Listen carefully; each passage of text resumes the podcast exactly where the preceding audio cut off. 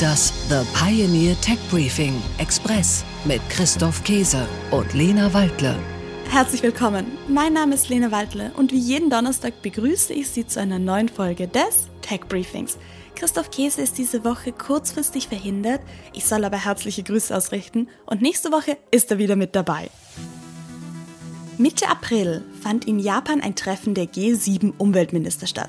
Und ein ganz wichtiges Thema bei diesem Treffen war die Kreislaufwirtschaft, Circular Economy.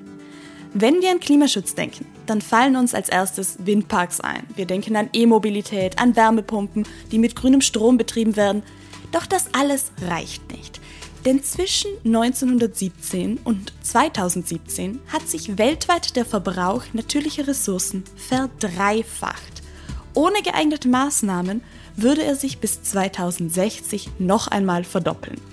Wir verbrauchen zu viel, dafür geht zu viel Energie drauf und das stößt zu viel CO2 aus.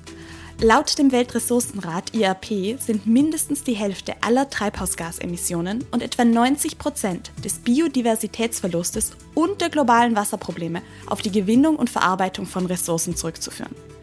Wie können wir das ändern und mit den Ressourcen, die bereits im Umlauf sind, besser umgehen? Als plakatives Beispiel sehen wir uns dazu heute den Kunststoff- und den Kunststoff-Recyclingmarkt an. Und dazu haben wir natürlich auch wieder interessante Gäste geladen, die sehr viel mehr Ahnung von diesem Thema haben als wir. Christian Schiller ist zum Beispiel mit dabei. Christian ist Gründer und Geschäftsführer der digitalen Plattform Surplus. Und Surplus nutzt künstliche Intelligenz, um wie ein neuronales Netzwerk den Handel mit Kunststoffen, Abfallströmen und recyceltem Kunststoff zu optimieren.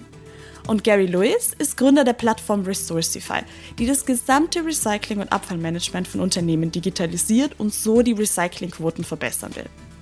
Mit den Gästen habe ich besprochen, welche Rolle die Digitalisierung von Wertstoffströmen spielt, warum Recycling bereits beim Produkt anfängt, wie wichtig Recyclingquoten und eine europäische Lösung für eine funktionierende Kreislaufwirtschaft ist und ob wir wirklich fünf verschiedene Mülleimer in unserer Küche stehen haben müssen.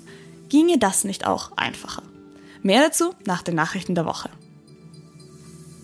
Tech Briefing: Nachrichten aus der Welt der Big Tech. Cloud-Geschäft von SAP wächst kräftig.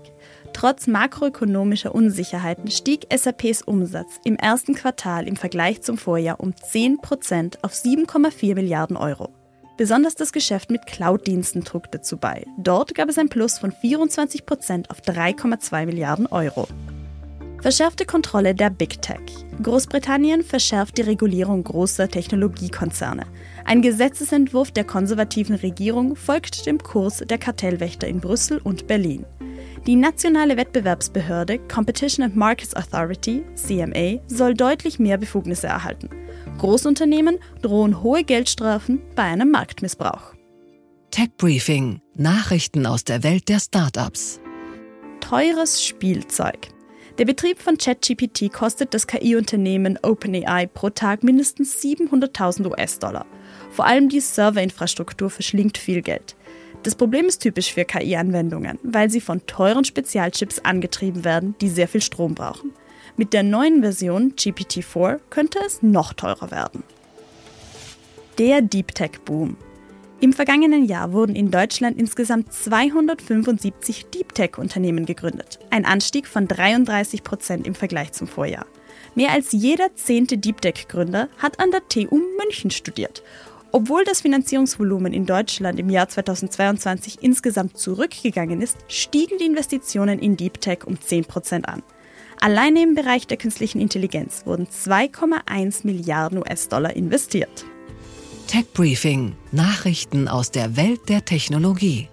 Klimaneutrale Kraftwerke der Zukunft. Das Climate Tech Startup Reverion erhält 8,5 Millionen Euro für die Serienproduktion von flexiblen Biogaskraftwerken und weitere 12 Millionen Euro an Forschungsgeldern.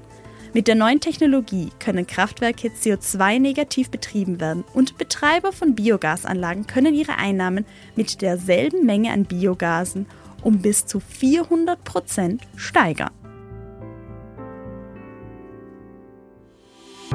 Und damit sind wir auch schon wieder am Ende unserer Folge. Ich grüße Sie herzlich, auch im Namen von Christoph Käse. Liebe Grüße und wir hören uns nächste Woche. Ihre Lena Waldle. Das The Pioneer Tech Briefing Express mit Christoph Käse und Lena Waldle.